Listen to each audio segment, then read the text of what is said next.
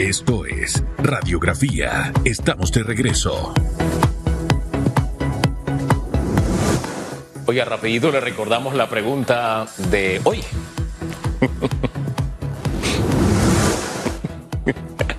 Más de 954 mil estudiantes concluyeron el primer trimestre del año escolar 2022. ¿Cómo evalúa usted este periodo? ¿Qué nos hace falta para mejorar? ¿Usted qué va a hacer como padre de familia, como docente, como autoridad? ¿Qué va a hacer para cambiar esta realidad que es dura, que es cruel? Opina usando el hashtag radiografía. ¿Y de qué se ríe? No me reía acá de... A otra foto suya No, del colegio. otro piropo lindo, ay, me gustó. Ay, por sí, Dios. me Mire, aquí me recomiendan un libro para ¿Cuál? usted también. ¿Cuál? ¿Por qué fracasan las naciones? Ah, sí. Ah, Eh, y, y básicamente eh, nos escriben, qué buena entrevista, ¿no? Esa falta de derecho y las consecuencias.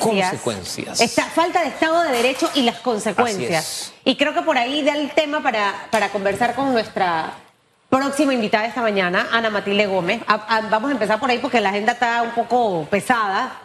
Eh, queremos preguntarle de, de sus aspiraciones nuevamente eh, para que nos cuente un poquito de eso, pero empecemos con lo que nos acaba de mencionar el exfiscal panameño en Nueva York, Abel Arcia.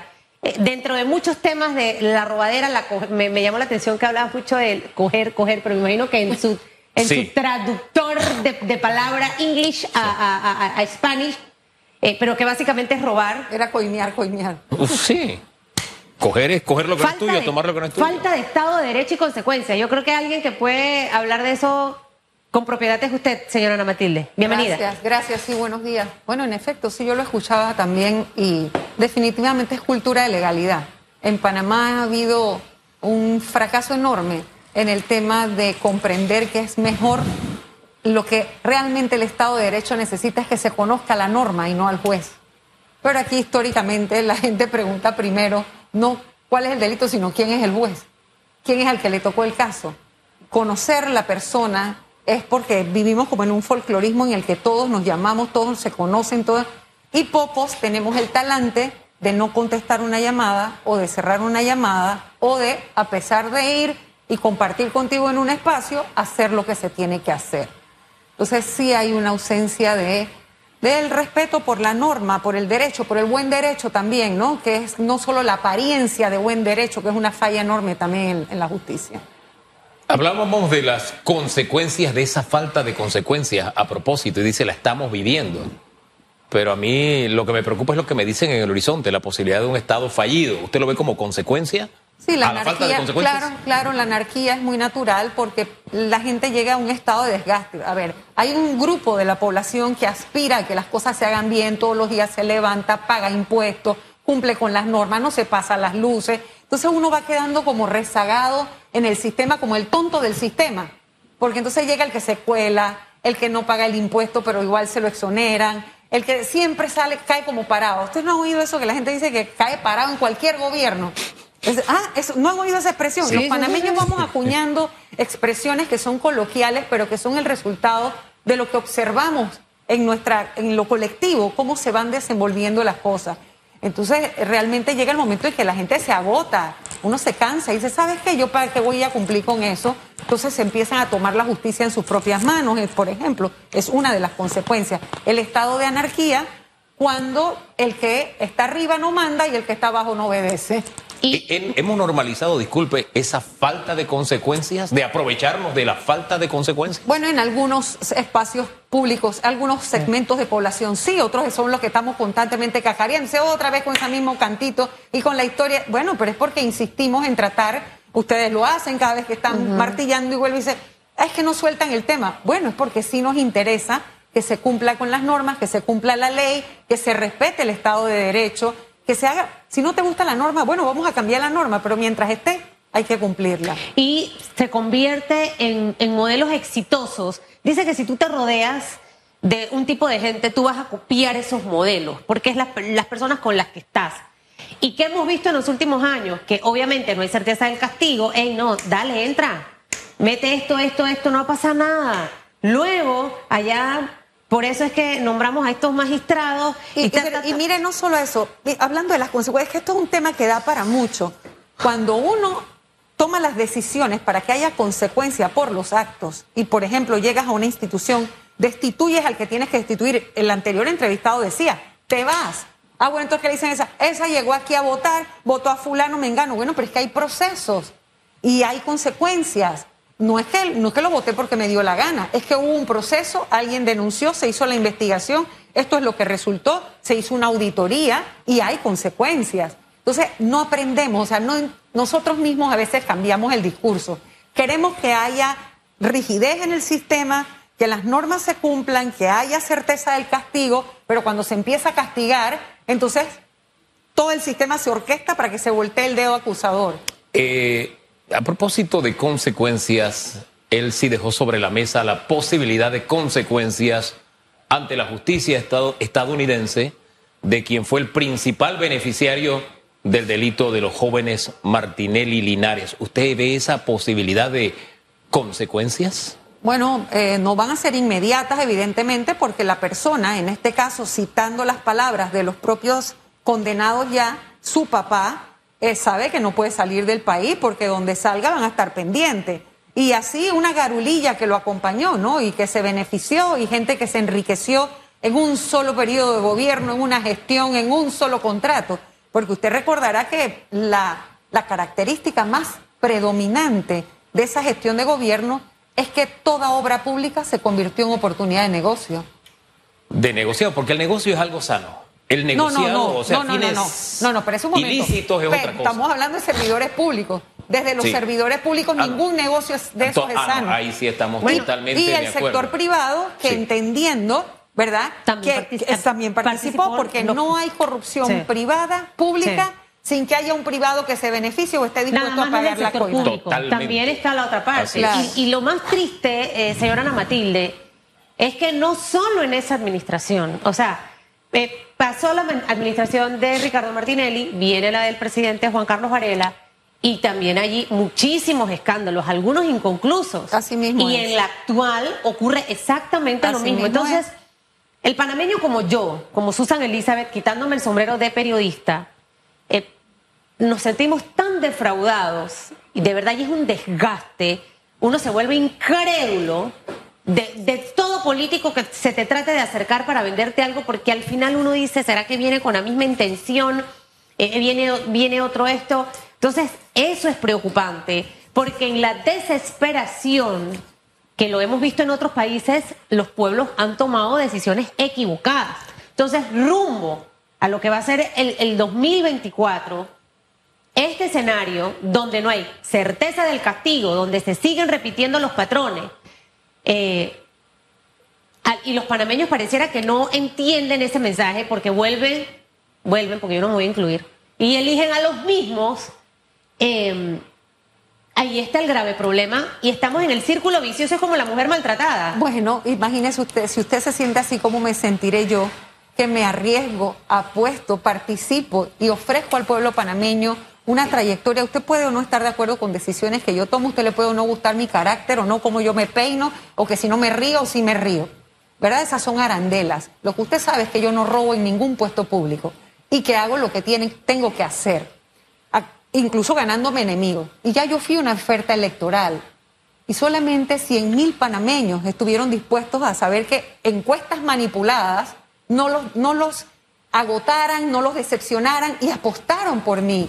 Entonces uno se pregunta, bueno, pero ¿de qué nos quejamos si cada vez que vamos a una elección y hay ofertas y hay alternativas, entonces resulta que la, la patología cultural y política que estamos viviendo, electoral, de ese que hay para mí, y de que si tienes gorra, que si tienes suéter, que si tienes banner, que si... La gente dice, pero ella no tenía ni propaganda. ¿Pero qué propaganda? Si tú me conoces, tú, tú me estás viendo trabajar. ¿Pero qué tú te...? No, pero es que yo, la, la musiquita y la cosa, o sea, todos estamos como de alguna manera atrapados en un sistema que ya demostró que no funciona. Y Y- que hay que sensibilizar, y termino con esto, hay que sensibilizar a la población respecto al cambio del modelo político, porque no importa quién llegue, lo va a atrapar el sistema. Y si encima no nos dice desde antes qué es lo que va a hacer para poder entonces, como ahora, como dice Susan, no, bueno, y llegan y la misma cosa, ya, nos habías prometido todo esto, pero por lo menos tenemos un documento con el cual te podemos fiscalizar. Fíjese que usted habla de patología y me acordé de lo que dijo Susan, de que hay quienes nos frustran que vengan con la misma, pero es que quieren, hay, hay que aceptar que hay panameños que quieren que vengan con la misma propuesta, Así que es. están esperando el que hay para mí, triste y lamentablemente sin abrir los ojos de que ese que hay para mí es pan para hoy, pero es hambre para cinco años. ¿Y qué es lo que ayuda a perpetuar a esos malos políticos? Porque, por supuesto, ¿por qué va a cambiar si hay un electorado cliente que es permanente? ¿Verdad? Eso es como, como la lealtad del cliente. Eso ustedes saben más que eso porque ustedes estudian mercadeo y todo eso. ¿Verdad? Entonces, si yo tengo un cliente satisfecho al que yo nada más le tengo que dar eh, los lentes, el entierro, o le doy para el transporte hoy porque se me apareció por aquí, me, me estaba. Y yo lo mantengo ahí como alimento. Y no lo, no lo ayudo a entender que no lo estoy sacando de su pobreza, que no está cambiando su vida. A ver, ¿por qué una persona puede votar por un mismo político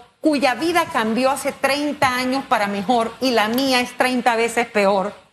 A, a medida que pasa, o sea, ¿por qué yo no me hago esa reflexión? Ah, Claro. porque volvemos al punto, el problema de la educación, porque nos hemos invertido en educación como tenemos que hacerlo para que ese ciudadano tenga la independencia de criterio, tenga la capacidad de analizar, de pensar, analizar y juzgar para tomar decisiones asertivas. Es, ahí donde estamos fallando. Y, y- y en esa falla hoy estamos viviendo las consecuencias de malas decisiones. Ahora, usted estuvo eh, participando en la contienda electoral pasada. Este, este gobierno le quedan todavía dos años y medio, pero al final siempre en esta mesa, señora Ana Matilde, lo que nosotros tratamos de hacer es aportar, porque hacer la crítica y, y no decir cómo lo podemos mejorar no, no tiene tanta validez, sino, mira, lo estamos haciendo mal, ¿qué te parece si lo hacemos de esta forma? Tenemos un problema de situación económica donde la reactivación no se percibe. El panameño está estresado, preocupado, deprimido, frustrado al no tener empleo, al estar con un nivel de endeudamiento muy alto eh, y, muchas otras situaciones alternas que, que- afectan la vida del panameño. Y, y por otro lado, eh, ver como que todavía vemos los temas de educación y es, es la estrella de esta administración. ¿Cómo corregimos eso? Un sector turismo que bien, bueno, vamos a tener, creo que son 6 mil colombianos, ¿no? On vacation. Eh, On fabuloso, vacation. ¿no? Es chévere. Pero eso es como, como un aretito. O sea, no es lo medular, entendiendo que el sector turismo es ahorita vital para poder reactivar nuestra economía. Entre otras situaciones y todo lo que usted ve como panameño que al final dice, voy a tener que regresar, Susan Elizabeth y Hugo Enrique Famanía. Eh, porque definitivamente es fácil, cómodo desde acá, critico, aporto, pero voy nuevamente a tirarme al riesgo. Ahí le he preguntado varias cosas para que me dé como que una respuesta nutrida. Integral, es correcto. La observación que usted hace también la hice yo en ese análisis de, bueno, es el momento de retirarse y dejar solamente a las nuevas generaciones tratar y a los antiguos anquilosados quedarse. Y uno dice, no, todo lo que uno puede aportar hay que hacerlo. ¿eh? Es la cuota que yo puedo dar. Eh, yo estoy convencida de que hay que ir a concienciar al panameño respecto a la necesidad de la transformación profunda del modelo político, porque mientras no cambien las estructuras es muy poco lo que vamos a poder hacer. Tenemos que ir hacia un proceso constituyente y hay que explicarle a la gente de qué se trata, para que lo pueda asimilar.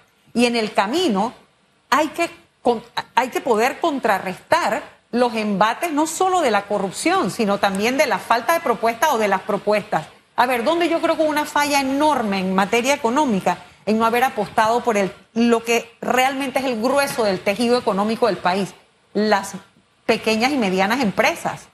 Esa era la que había que sostener. Ahí era donde había que apostar a que no hubiera ningún tipo de, cesación de labores o de, de contratos.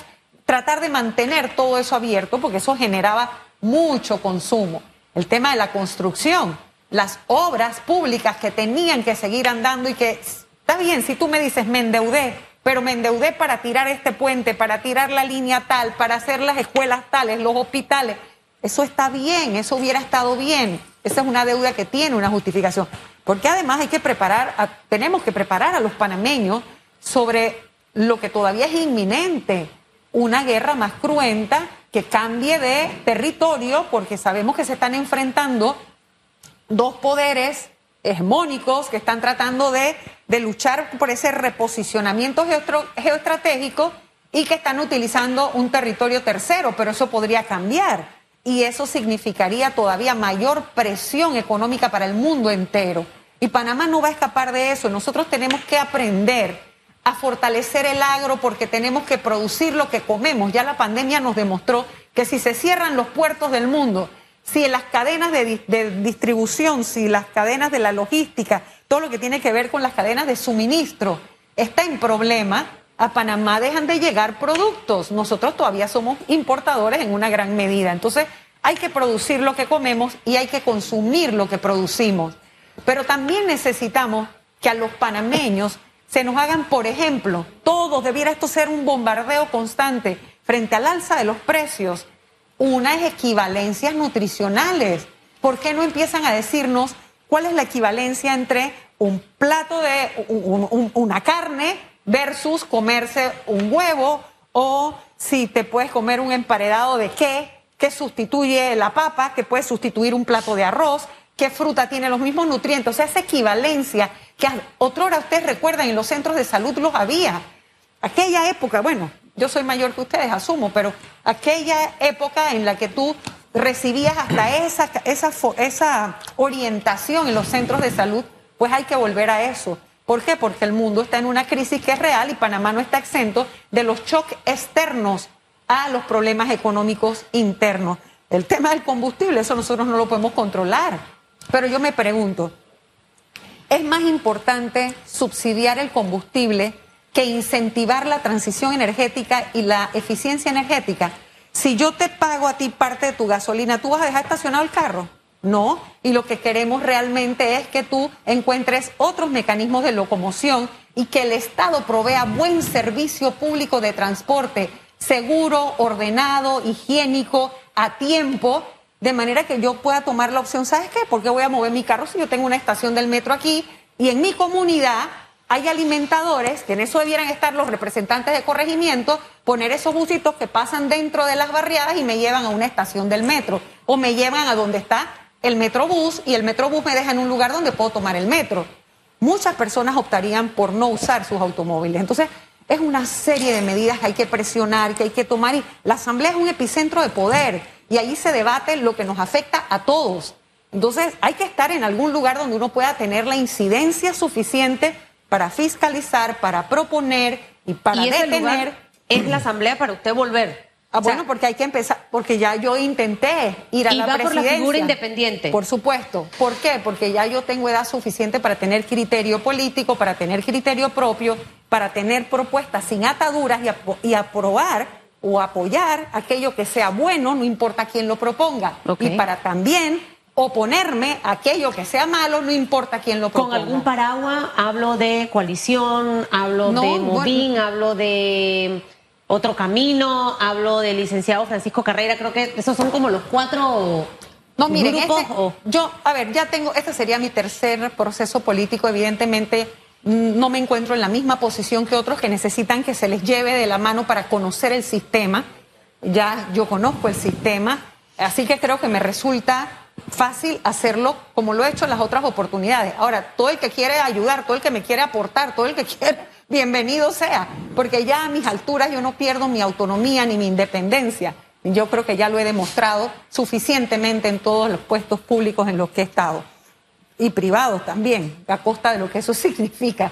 Así que, bueno, hay que, yo creo en participar, yo creo que en la participación política y las mujeres que tenemos la posibilidad de hacerlo no podemos restarnos. La autocensura no vale en una sociedad que ya es excluyente por sí misma y sobre todo para los grupos más vulnerables como son las mujeres, las personas con discapacidad, los afrodescendientes, eh, todos los que están de alguna manera más marginados. Así que yo no me voy a autocensurar. Carl von Linderman me, siempre me está suministrando información para entender este tema del combustible, la crisis energética y demás. Ahí me acaba de mandar una serie de información fresca y me dice, ella tiene toda la razón. Ah, bueno, muchas gracias. Ve, porque al final eh, el tema es que yo no sé si es que en las instituciones hay un chip que cuando la gente llega le dicen ponte este chip y el chip mm. es subsidio y subsidio al que más grita. Y, no- y- y a, ver, y, como que la creatividad se poda, es un árbol que podan, Y a- no, y no ojo. abren los ojos a otras posibilidades. Hugo, y, déjeme aclarar, no es que yo no entienda el papel de los subsidios y cuándo hay que otorgarlos, que en efecto en una sociedad con profundas desigualdades tienen que existir. Pero primero tienes que saber cuáles son los objetivos y los propósitos, porque si no, se vuelven completamente ineficaces. Porque si no logras el objetivo mayor, es como tú dijiste hace un rato, pan para hoy, hambre para mañana. O sea, no resuelve el problema de fondo. No pueden ser de carácter permanente y cuando lo haces de manera selectiva, lo que puede generar es mayor desigualdad. Eh, subsidios y exoneraciones. Por Ambos supuesto. cumplen el mismo propósito. O sea, no es solamente los subsidios al que está necesitando porque en la escala social está bajo. Es la exoneración al que, que está pasa es arriba. que Tampoco puede ser eterna. Vivimos en una sociedad tan hipócrita que a ese tipo de subsidios, que son las exoneraciones, cuyas empresas solamente la ganancia está, está apalanca- apalancada en la exoneración, le llaman incentivo. Entonces nos buscamos todos los eufemismos del mundo para no enrostrar lo que realmente hacemos, que es una sociedad de privilegios. que no debe existir para na- nadie, en realidad. Entendiendo su respuesta, y ahí con eso cierro porque ya estamos en la raya, también nos pasamos Ya nos un pasamos la raya. Eh, usted iría sola en esta carrera eh, rumbo a regresar a la Asamblea como diputada. Bueno, por ahora es así, así fue como lo hice en el 2014. Eh, y bueno, hay conversaciones que siempre se pueden tener, evidentemente. Si ya- lo, lo que ocurre, a ver, hay que entender el, el sistema electoral nuestro. El sistema electoral nuestro no permite los movimientos como tal. Es decir, no se puede usar ni el mismo color, tenemos, no podemos usar, tú y yo no podemos compartir el logo, no podemos usar la misma propaganda, yo no puedo financiar la tuya ni tú la mía. Entonces, como que eso deja de tener mucho sentido. Hay que adecuarse a la norma electoral, a lo que existe. Oiga, eh, ayer, antes de ayer, ¿cuándo fue que estuvo? eh, El miércoles. Sí, el miércoles estuvo por acá eh, este muchacho Juan, Juan Diego. Diego. Vázquez. Y él le abrió la puerta a varias gente, le dijo a Cedeño, hombre, Cedeño, vente, vamos para acá, qué sé yo. ¿A usted le ha llamado alguno de estos movimientos independientes? Bueno, tengo por ahí una invitación de uno que no conozco bien el fondo. También te estoy pidiendo que me expliquen más de qué se trata. Con el diputado Juan Diego mantengo conversaciones cuando es necesario y siempre. Eh, o sea, siempre hemos tenido una comunicación. No es que él me llame a mí para Móvil todo, no la ha llamado. Ni yo tampoco. También, o sea, todos los, los distintas organizaciones de sociedad civil y movimientos emergentes, producto o de cara al proceso electoral, por supuesto que han tenido comunicación conmigo, pero también comprenden que al yo no ser una neófita del proceso, no Claro. necesito el acompañamiento ese tan necesario que es para el que quiere participar pero no sabe ni por dónde empezar. Así es. Tiene, tiene algo avanzado allí, bastante. Claro, De, de claro. experiencia. Ahora, rumbo a lo que va a ser la decisión de presidente de la República, eh, Ana Matilde Gómez en este momento ve alguna figura dentro de tantas que quieren ser presidente para apoyar, porque definitivamente que en estas elecciones vamos a tener varios aspirantes, porque hay mucha gente con ganas de ocupar ese puesto. Eso lo que hace es que fragmenta el voto, lo va dividiendo y, y en realidad lo que los panameños nos merecemos es como la mejor propuesta. No la perfecta porque todos pueden cometer sus errores, es parte de, pero que en realidad su prioridad sea el país y no sus intereses personales. ¿Hay alguna figura, algún grupo de repente? Porque obviamente como, como aspirante a, a diputada puede empujar y ayudar a una figura a llegar a, a Sí, esa, a esa posición. sí. Yo no pierdo mi tiempo con figuras porque esto no es concurso de belleza. Yo quiero ver sus programas de gobierno. Quiero que me digan qué van a hacer para salvar el sistema solidario de la caja del Seguro Social. Porque este país se merece y necesita un sistema solidario porque hay mucha desigualdad. Por ejemplo, que me digan cómo, no qué, eso ya lo sabemos todos. ¿Cómo van a desmantelar el sistema clientelar que tanto señalamos? Por ejemplo, ¿me explico? Esas ¿Ninguno cositas. ha hecho eso hasta ahora? ¿Usted lo ha escuchado? Yo no. Ahora, la unidad de los independientes, los independientes se mantuvieron independ- independientes de los independientes mismos. O sea, no fue posible una unidad. Es que eso, es que la norma ¿Sería electoral posible? no lo permite. Sí, sería posible, no, pero Ah, usted puede dice ser ya incluso- en el trabajo, ya Sí, funcionando. podría ser, sí, que, porque Pensé uno lo hace hasta nominal. Yo me retiro, pero apoyo a fulano. No tiene que ser algo formal, ¿no? O sea, siempre lo lindo de los problemas es que tienen solución. Todos tienen solución, Claro. ¿verdad? Entonces, lo- la pregunta sencilla es.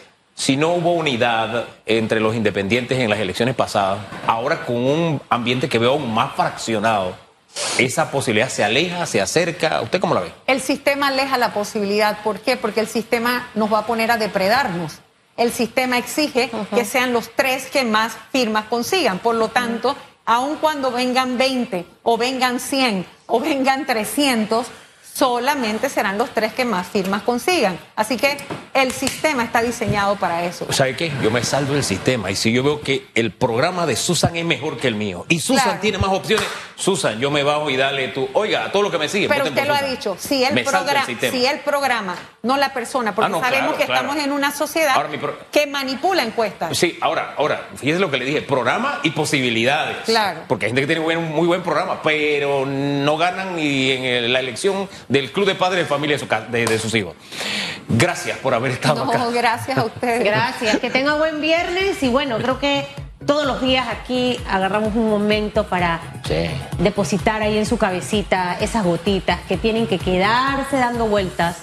Cuando se va acercando ese 2024, usted agarre esa bitácora de información y analícela profundamente para que tome una buena decisión. Los panameños nos merecemos muchas cosas. Tenemos tanto para, para ser exitosos, pero, pero no lo aprovechamos. Es como un papá que ve que su hijo tiene eh, los dones con la música y no explota ese talento, no, no lo mete a una escuela de música, no le compra una guitarra, hace ese esfuerzo, ese sacrificio, se enfoca, ese talento se pierde. Entonces, así como nos duele ver cuando un hijo hasta un deportista eh, pierde esa oportunidad, nosotros necesitamos a personas que vean lo que tenemos los panameños y le saquen provecho a cada cosita de esa. Así que usted métale mente, métale mente y que regresen los buenos a la asamblea y los que no son buenos que se queden en su casa mejor. Por favor. Pausa y regresamos. ¿Qué me vas a enseñar?